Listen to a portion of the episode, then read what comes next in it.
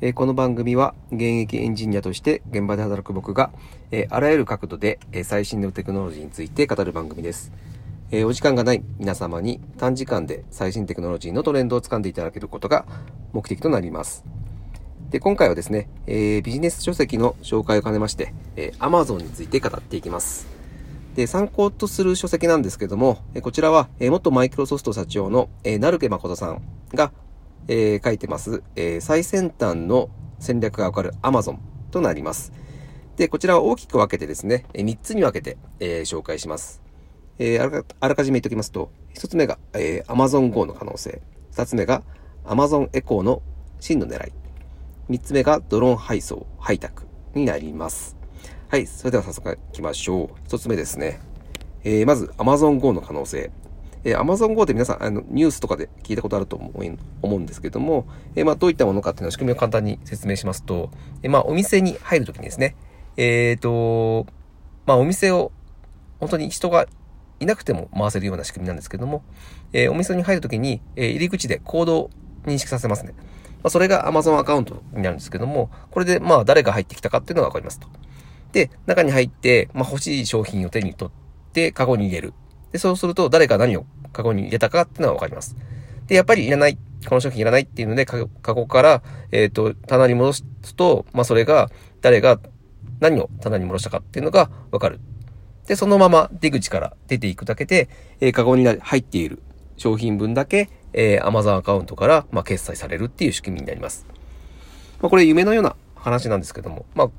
あ、あの、最先端のですね、センサーを駆使すれば、えー理論的には可能です。で、これ主に使われるセンサーとしては、えっ、と、普通のカメラですね。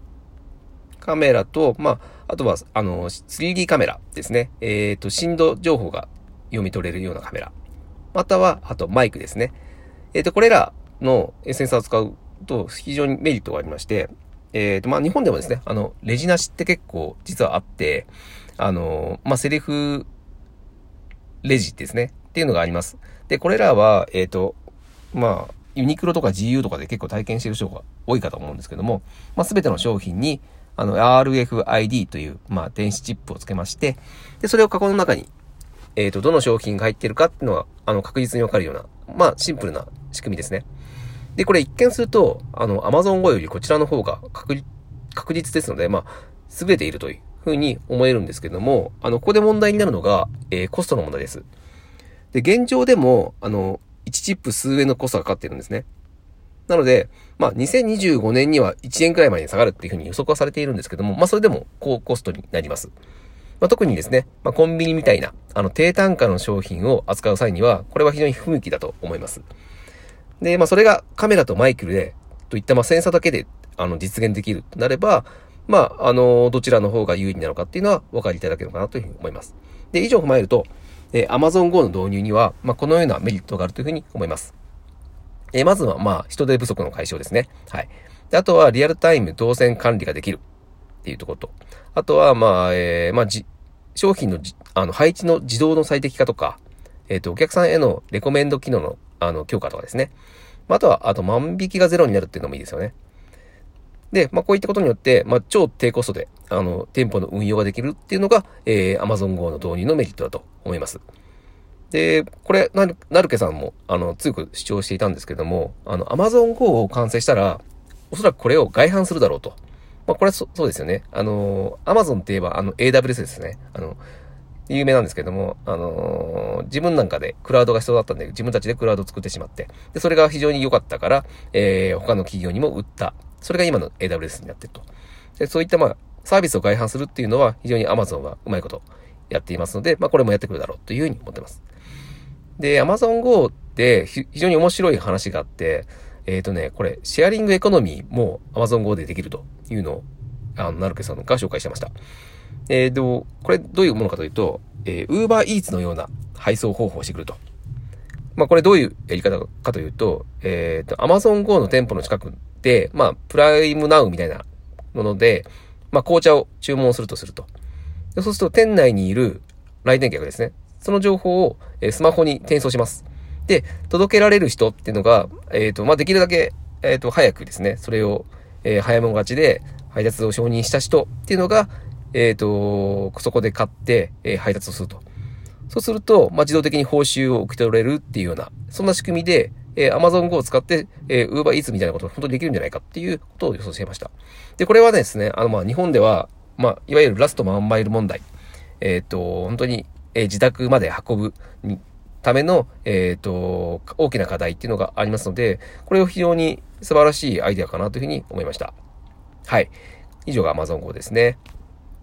続きまして、えー、Amazon、二つ目、Amazon Echo の真の狙い。まあ、Amazon Echo って何かというと、えー、Alexa ですね。皆さん知ってますよね。で、Alexa って多くの人は、えー、Amazon の注文が声でできるとか、まあ、下の天気を教えてくれるとか、まあ、そういった機能を挙げると思うんですけども、まあ、実はこれら、おまけでしかなくてですね、あの、実は Alexa には、えー、スキルという機能が、えー、で、拡張するような、まあ、なの、あのー、いろいろスマホのアプリみたいに、えー、スマホでできることは、ほぼ、あの、Alexa でできるようになっちゃうんですけども、えー、そういうことがありますね。で、ただ、えっ、ー、と、Amazon が最も狙いを定めているし、狙いを定めている市場ですね。っていうのは、えー、家電製品になります。でいわゆるスマート家電って言われてるものなんですけども、まあ最近だと照明とか玄関の鍵とか、えー、エアコンとかテレビですね。などにも多く対応している製品があります。で、近い将来、まあこれだけで家の中の全てのことができることになるとは思うんですけども、まあこの時、あの重要になるのは、やっぱ精度ですよね。あの精度が高くないと使い物にならないと。で、その精度を上げるためには、やはりいかに多くの声情報を入手できるかっていうのにかかってるんですね。なので、まあ、誰がいつどんなことを言うのかとか、まあ、多くの情報から、まあ、学習して、その AI モデルを作っていくんですけども、まあ、やっぱ使えば使うほど賢くなって、ユーザーにとっては使いやすくなると。なので、まあ、Amazon Echo の本当の狙いとしては、まあ、いかにそういった多くの場面で使ってもらって、より多い情報を取っていきたいというのが真の狙いですね。はい。でですね、えー、最後、ドローンの配送について触れましょう。はい、3つ目ですね。